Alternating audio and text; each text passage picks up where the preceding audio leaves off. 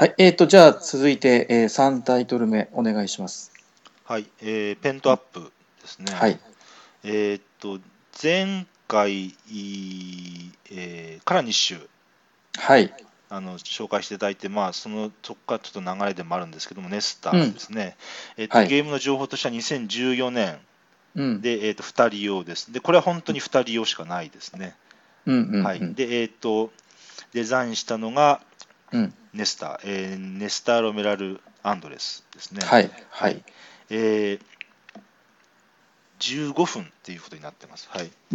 で、えーっと、ネスターでペントアップ、あ、ペントアップっていうことなんで、これは、えーうんペントミノですね。コマの形がペンあトミノってはいはいはいことですね。なんでペントアップなんですけども、うんペントミノって何ですかっていうと、要するに正方形で、えーっとはいまあ、5つですね。はい正。方形が5つ縦もしくは横にこう連結した形ですね。はいはいはい。っていうことになります。で、はい。でえー、と全部で、えー、と考えペントミノで考えうる形っていうのは要するに、えー、と逆さに逆さとか裏向きにしたのを全部同じ形として見た場合に通りとしてはは12通りあるんですけども、はいはい。えー、とそそれが、えー、と白と黒でそのペントミノが全部の考えうる全部の通り12通りのコマがそれぞれ入ってるはいはい。ということですね。はい、でそこは非常にあの、さっきのバッドバニーズと比較じゃないですけど非常に綺麗ですよね。うんうん えで,、えー、とでその12個のコマを持って始めますと。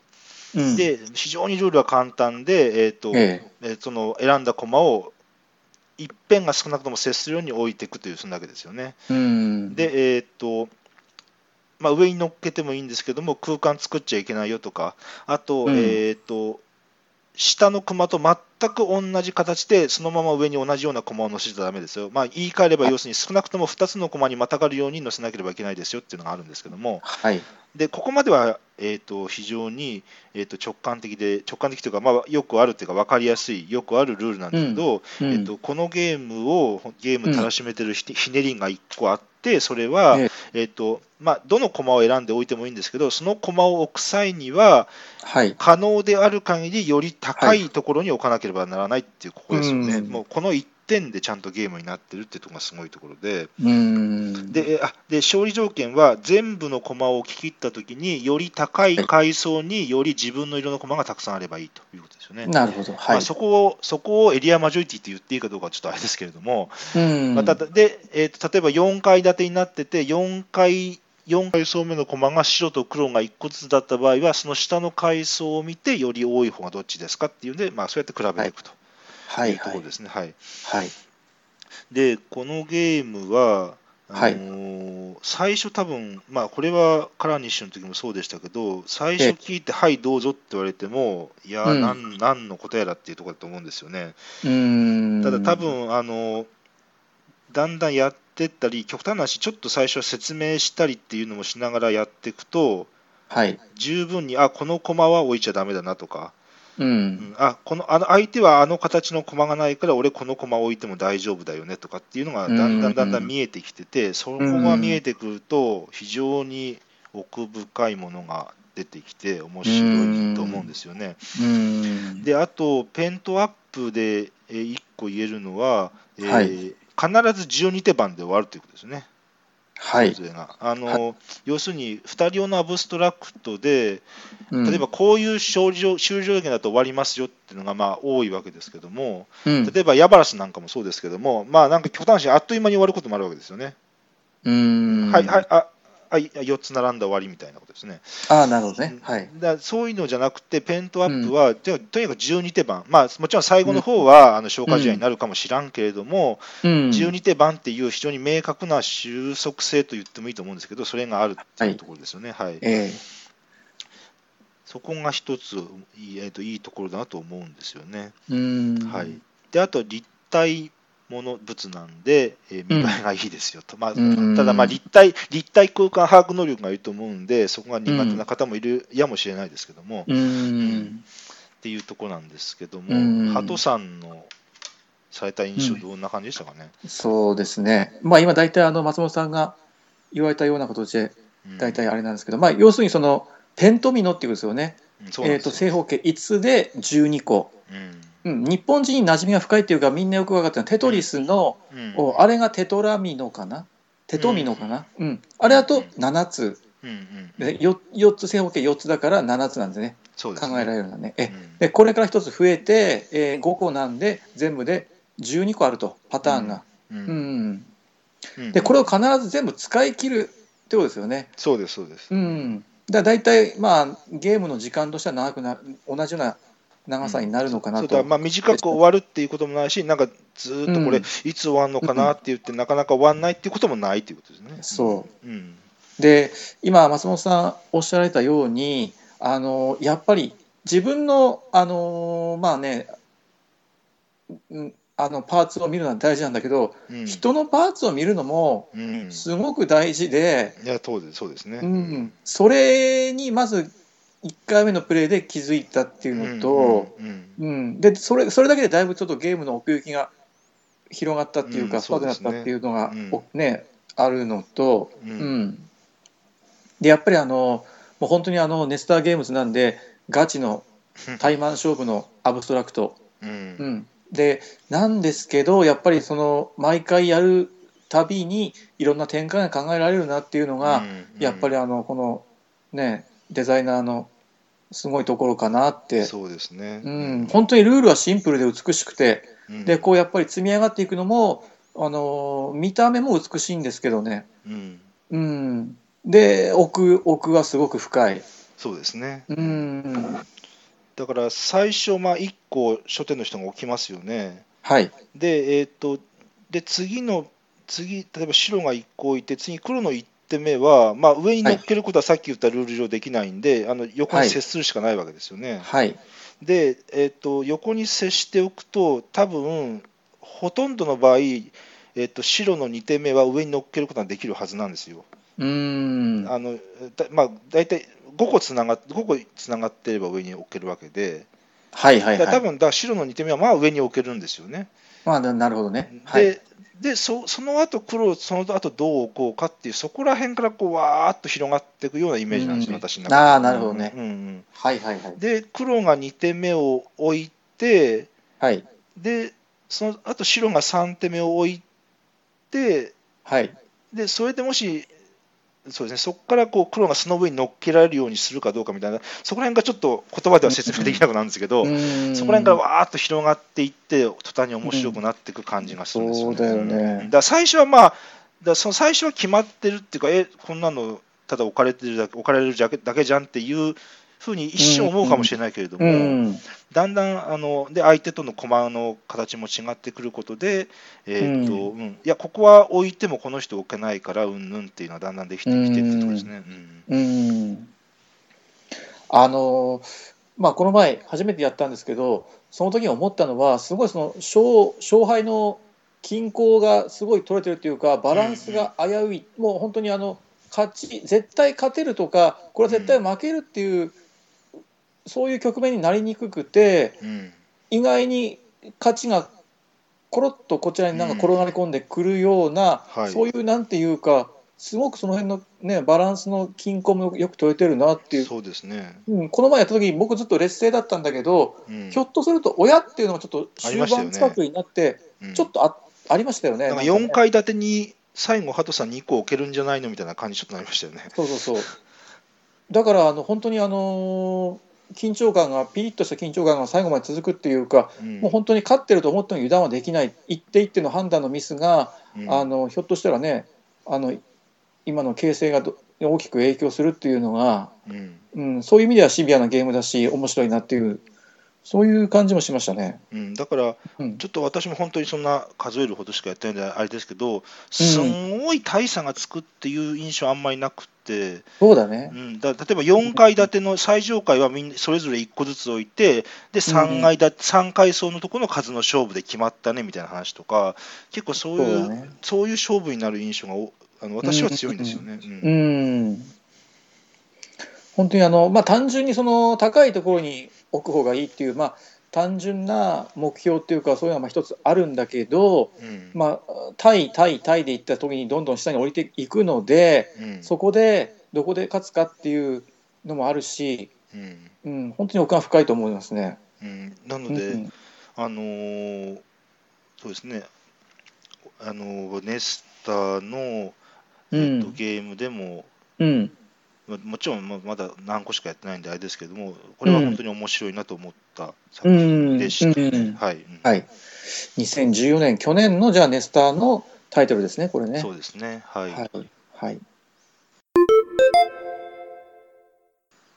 では続いて、じゃあ4つ目、お願いします。はいえっ、とですね、はいブロックアイランドをはい。挙げたいと思うんですね。はい。えっ、と、基本情報は2014年発表です。はい。で、えっ、と、リーネックですね。はい。で、リーネックって何を作った人ですかっていうと、まあ、はいキューバがありますよね。はい。で、あと、えサンティアゴでキューバ、はい。え大聖堂もそうですよね。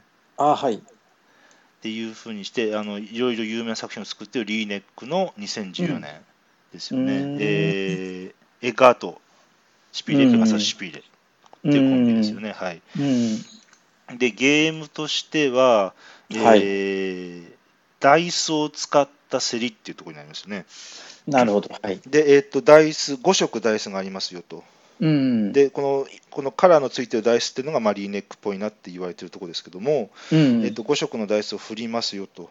うん、で振った出目を使って、えー、とそれで、うんえー、と競りをしますよでそれはな何を競ってるかっていうと、うんえ5つの島があって、えーとはい。その島に建物を建てるっていう、まあ、権利を、おうん。えー競るっていうのが正しいと思うんうんですけど、うんでそれた建物を建てて何になるのっていうと、あのーうん。こうカードが指令カードみたいなのがあって、えこの建物で一番建ててると何点もらえますよとか、まあそういうカードがあるんですけども、うんまあ、それとの組み合わせで建物を建てていきますよと。うんで例えば1、2、3、4、5っていう出目があったとしたら、えーとうん2と3の出目を使って、はい、5金ですって言って競りますよと。はい。そうすると次の人はパスするか上に上げるしかないんだけれども、うんえー別に2と3の出出目を使わなくてもよくって、2と3を引っ込めちゃって、1と5の出目を出してきて、6金ですよって言ってもいいですよというところですね。うんでそのそのダイスをなんか出したり引っ込めたりして何の意味があるのって言うんですけども最終的に、えっとそのし競り勝って島に建物を建てる、そのどこに建てられるんですかっていうのがそのさっきうんの使うダイスの色と密接に関係をしていて、うん。っていうところですよね。うん。だから、えっとこの島に建物を建てたいんだけれどもそのためにはこのダイスを使って競り勝たなくちゃいけなくてみたいなところですよね。うんうんうんであとダイスの出目もでっかい方、目から順番に左から置いていかなくちゃいけないっていう縛りがあるので、はい。えー、とちっちゃい目のダイスっていうのはなかなかそれを使っそのちっちゃい目のダイスに対応している島に建物は建てられないんだけれども、まあえーとうん出目を出目を変えるっていうカードもあるのでそれも使っていきますよっていうところですよね。うん。っていうそのダイスの出目を使った競りっていうところがまず面白い仕組みだと思うんですよね、非常に。うん。でそのそのダイスとそのその後のアクションが密接に関係しているっていうところですよね。だから、うんあいつはこの島に建物を建てたいんだろうから、だからこのダイスをうんぬんっていう、そこのちゃんとインタラクションがそこで発生してくるとうんいうところですよね。で、うんえーと、っていうのがあるんですけど、ちょっともう一個言いたかったのは、えーとはいブロックアイランドで言いたかったのは、競りから降りるっていうことによるメリットですよね。はい。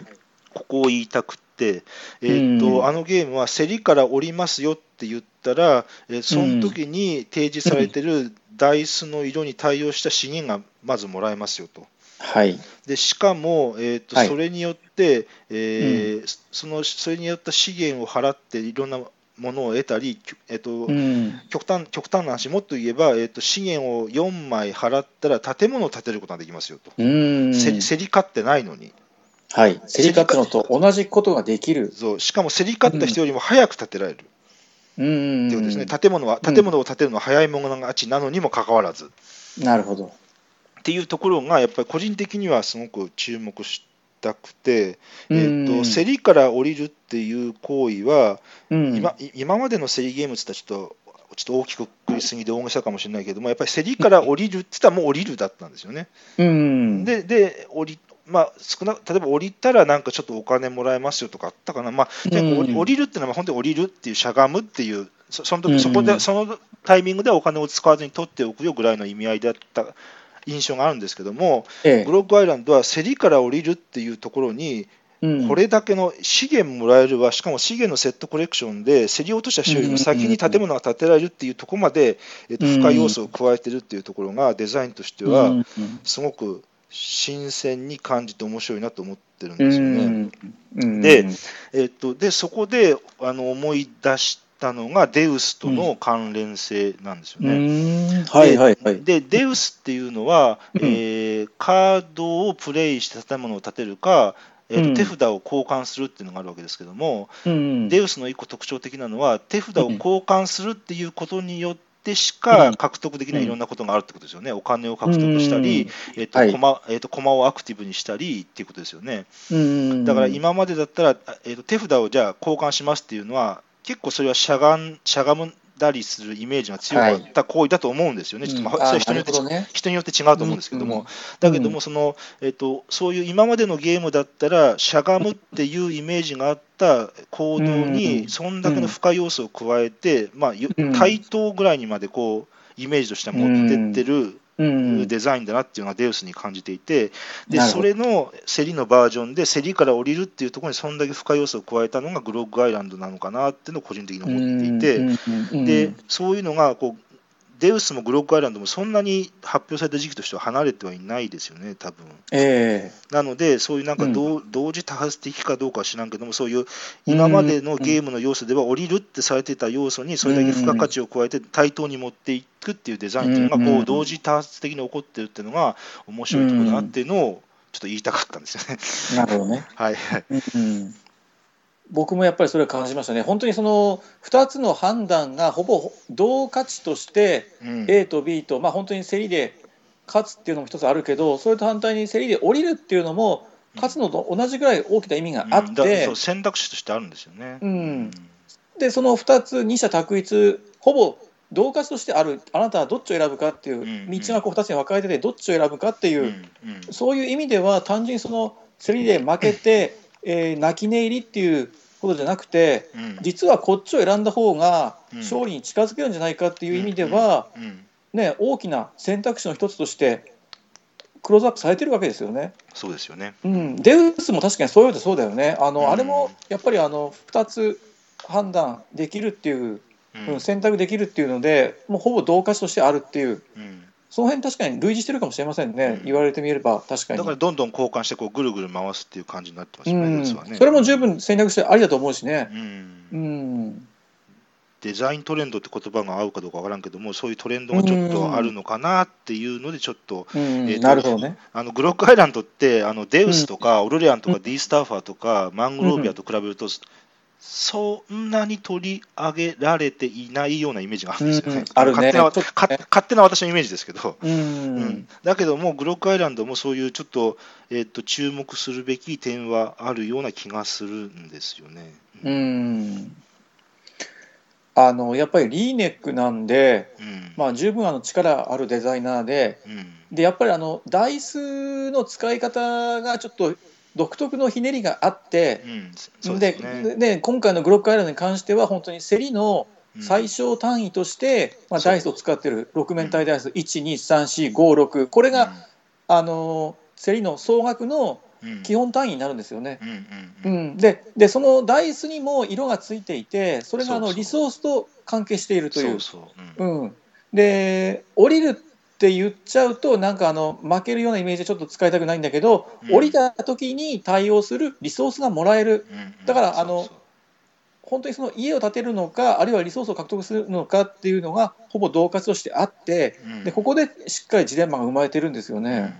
うんあであんまりあの下社の方に美味しくリソースを上げるわけにもいかないからうんなるべくたくさんそのあんまりダイスは使いたくないうんたくさんダイスを使うことで結局降りる人はたくさんリソースがもらえちゃうっていうそういうルールになってるんで。ね。だからたくさんダイスを使うと、結局競り勝った人もあれいろいろもらえるんですよね。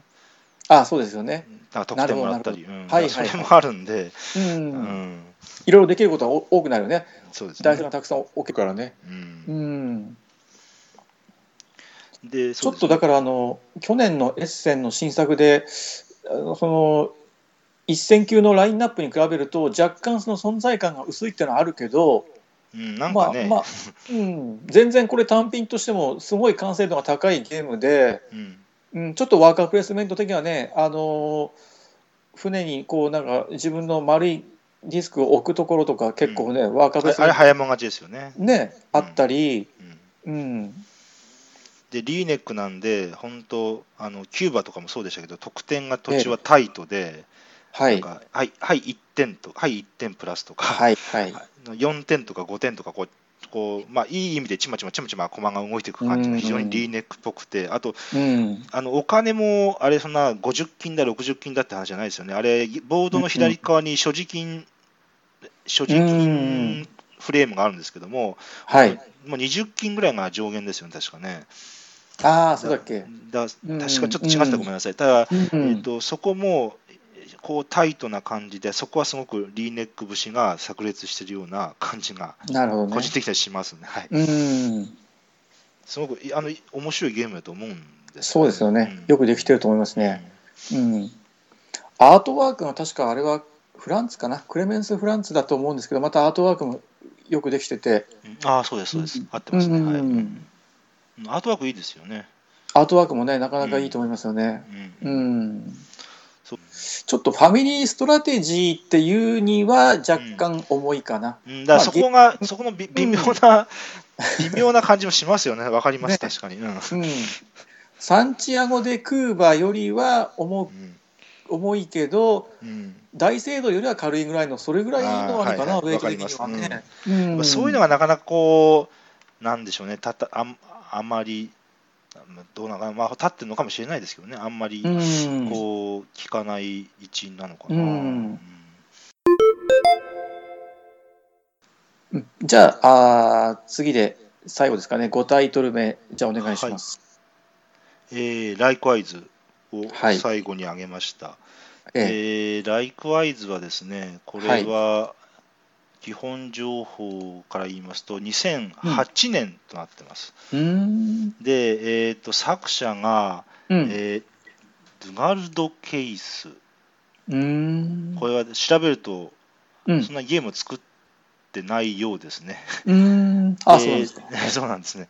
でちょっとプレイゲームでは作者不明となってるんですが、えー、うとん一応ギークではデザインの名前載ってます。うんパブリッシャーバッファローゲームズというところですね。へえ、はい、ほほぼほぼ無名ののような作者も パブリッシで、ャーもまあ、っていうのも、でまあ、どんなゲームかっていうと、うんまあ、本当、おパーティーゲーム、コミュニケーション系って言っていいと思うんですよね。ええで、えー、ともう本当にルールは単純で、えーと例えば要するに赤いものといえばっつってみんながこうホワイトボードに書くわけですよね。うん、でで、オープンっつって、あリンゴが3人、ポストが2人だったら、リンゴ書いた人に1点っていう、まあことまあ、そういうゲームが、うんうんうん。そういうゲームかというか、まあ、本当にパーティーゲームとしてそういうのあると思うんですけど、まあそれはええーとうんまあ、ちょっとルール違いますけど、フラッシュだったり、何もだったりっていうところなんですけども、うんうん。ただ、えー、とこのライクワイズはそそこにひとひねりしてあって、それはお題の出し方ってことですよね。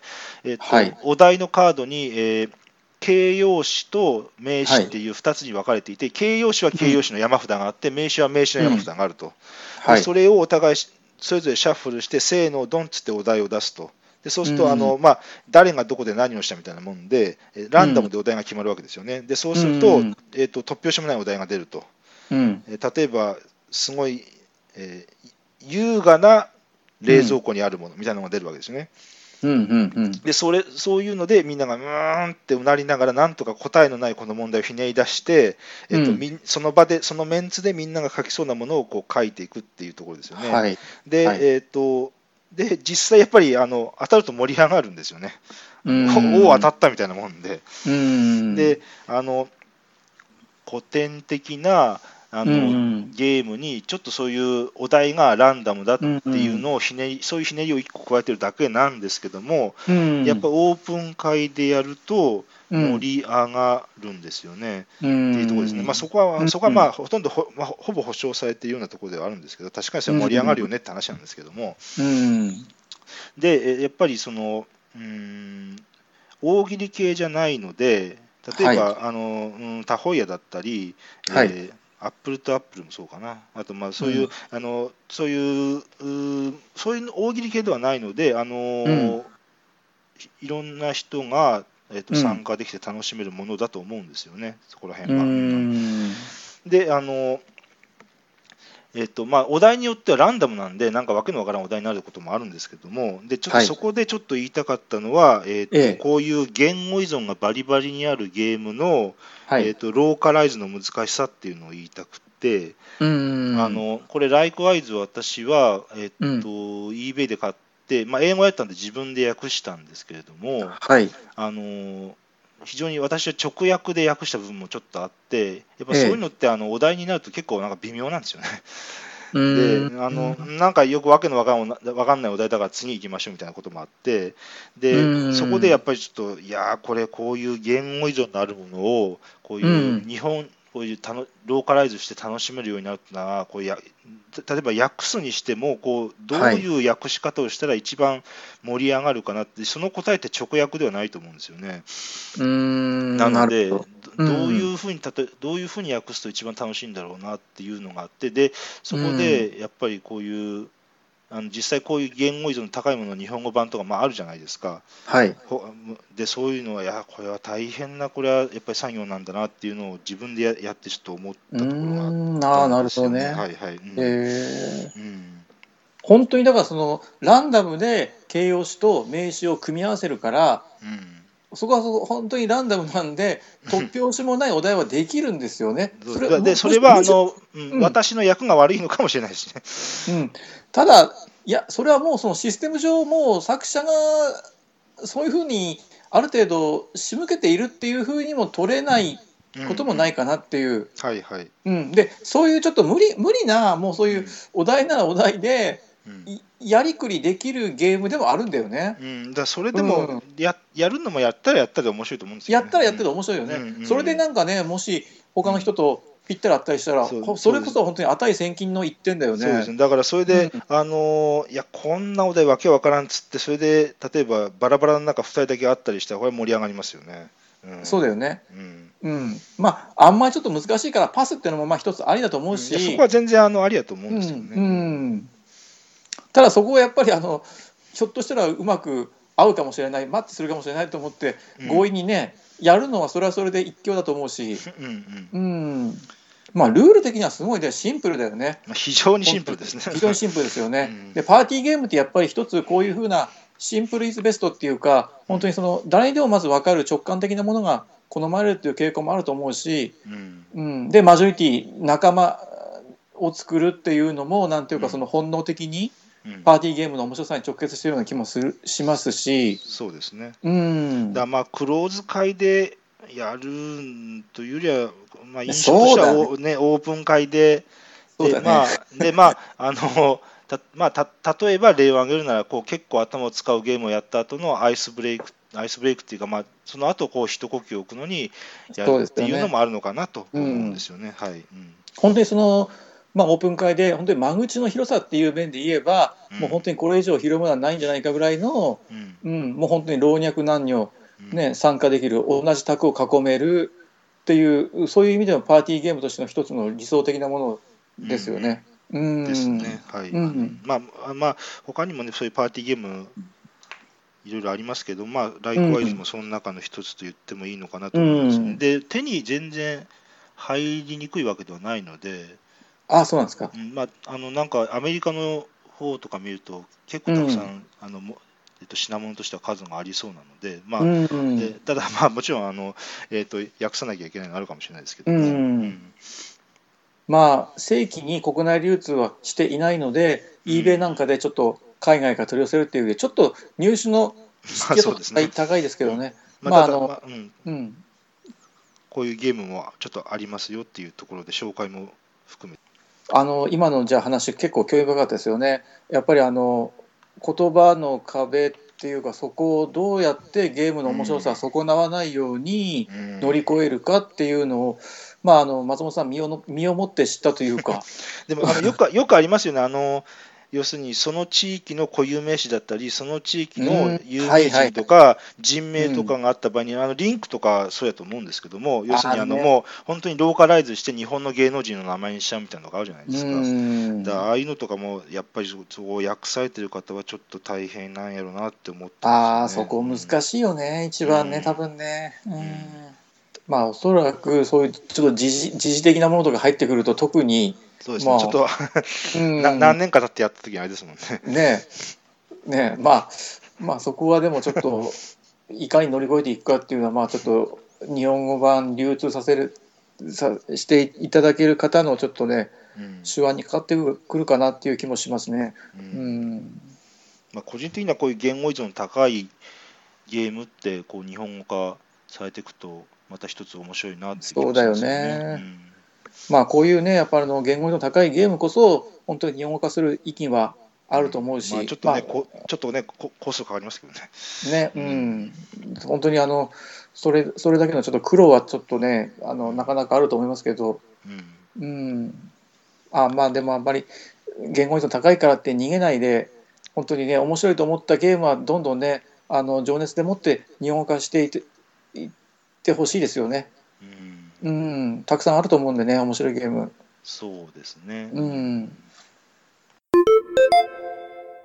はい、そしたら、金沢万有クラブというゲーム会で、えっ、と、はい多分放送上、5月の回は終わっていると思うので、ちょっと6月の回、えー、と決まっているので、う告知をさせていただきたいと思います。うん、で、えっ、と、6月は6月の20日うん、ですね、えっ、と、うん朝10時から夜10時です。はい、で、場所は IT ビジネスプラザ武蔵で同じです。えーはい5階の研修室研修はい室3です、えーとはい参加費500円というところです。はい、はいえーまた近づいたら告知をしたいと思いますので、よろしくはいお願いいたします。はい、はい、以上です。はい、えー、6月20日土曜日ですね。はい、えっ、と、はいうちはずっと土曜日ですね。はい。はい。じゃあ私の方も一応まだあの本当にその未定の部分多いんですけど、まあ、はい。一応今のところはえっ、と28日、6月28日の日曜日、はい。でちょっとこの日はあの HBC っていう石川県の老舗のゲームサークルのはい。えっ、と10周年記念？15周年ですね。15周年ですね、うん。の記念合宿が土日とあるので、はい。その日曜日とぶつかってしまううんうんので、うん。ですけど、まあ、ちょっともうこの日しかないっていうことで、はいはい。うん。まあ、あのやらない月はうん。なるべくうん避けたいっていうことで、はいはい。もう28日にあの、は粛々と あのいやいやいや。HBC の15周年を祝いつつはい。あの参加できなかったあの人たちで ちょっと粛々とやりたいと思ってはおります。まだこれちょっと正式には決まっていないのでおそらく28日の日曜日、えー福井県越前市、うん。えー広瀬町のワークステップ広瀬。はい。えでいつも通りエチボというゲーム会ですね。オープンゲーム会ややりたいと思ってますので、はい。えまたあの話固まり次第いろいろと順次、えー連絡していきたいと思ってます。わかりました。はい。はい。はいじゃああの今日も長々とお付き合いいただいてどうもありがとうございましたありがとうございました。ええまたじゃああの今度、えー10日はい。は、あじゃあ今度私の方で5本ということではい。え話をさせていただきたいと思いますのでわかりました。えはいじゃああの今日はどうもありがとうございました失礼しますた。失礼します。